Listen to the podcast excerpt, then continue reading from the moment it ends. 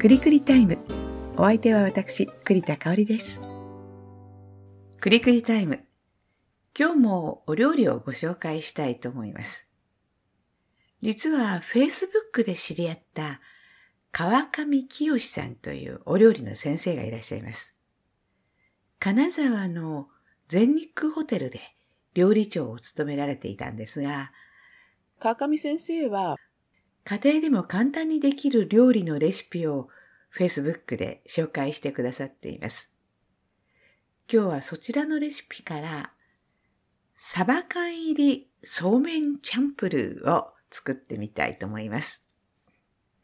こちら、サバ缶を使ってそうめんと合わせるものなんですけれども、事前にですね、おそうめんを茹でたり、あと炒め合わせる野菜は、えー、茹でておいていただけたらと思います。それでは、キッチンに移動します。それでは材料の説明です。まず、そうめんを茹でて、ざるで水気を切っておきます。あと、お野菜は何でもいいんですけども、私は今日は、えっ、ー、と、ピーマン、そして、人参、あと、スナップエンドウ。人参はもうすでにレンジで火を通してあります。あと、スナップエンドウも軽く茹でてあります。あと、レタスを用意しました。それから、サバ缶ですね。そして、調味料は、お酒、醤油、オイスターソース、あと塩コショウ、あと中華スープですね。それがあ材料になります。それでは合わせ調味料を用意します。まず、お酒を大さじ1。それから醤油を大さじ1分の1。半分ですね。そして、オイスターソースは小さじ1。オイスターソースって味が濃いですよね。あとは、えっ、ー、と、中華スープですね。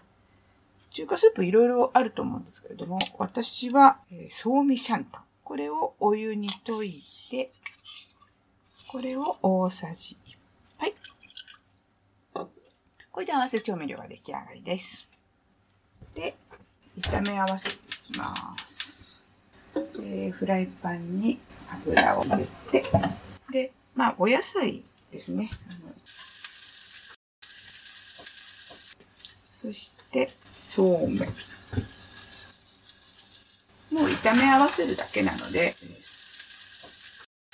それから、本当はキャベツがあればキャベツが良かったんだけど、キャベツがなかったんで、レタスを入れちゃいます。そして、ここにですね、サバ缶。サバ缶はおつゆごと入れましょう。で、えー、ごろっとしたあの塊が入っていると思うので、それを少しずつ崩して、あとは他の材料と炒め合わせます。まあ、あの、他の材料にってみんな火が通っているので、簡単な感じでいいと思いますが、えー、ざっと炒め合わせたら、えー、調味料を回しかけます。あと塩コショウ。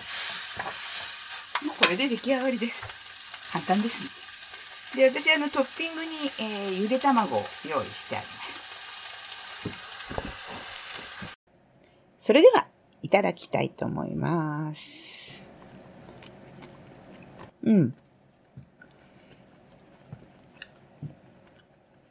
レタスとかね、お野菜とか、こう食感がやっぱりシャキシャキしてるので、で、そこに、うんと、サバ缶で、そうめんですね。うん、美味しいですね。サバ缶って本当に優秀で、いろんなものとこう組み合わせて美味しく食べれますよね。まあ、今回のお料理のポイントとしては、いろんなお野菜、あの本当に何でもいいと思うんですけども、私はレタス使いましたけども、キャベツでもいいし、あと、玉ねぎを入れたり、ニラを入れたり、いろんなお野菜、あの、どんな風にしてもいいかなと思います。うん。あと、オイスターソース。あの、川上先生は中華料理の先生なので、あの、オイスターソースよく使われるんですけども、オイスターソースもやっぱり非常に料理を美味しくしますよね。今日はサバ缶入りそうめんチャンプルーをご紹介しました。それでは今日のくりくりタイムはここまで。またの機会をお楽しみに。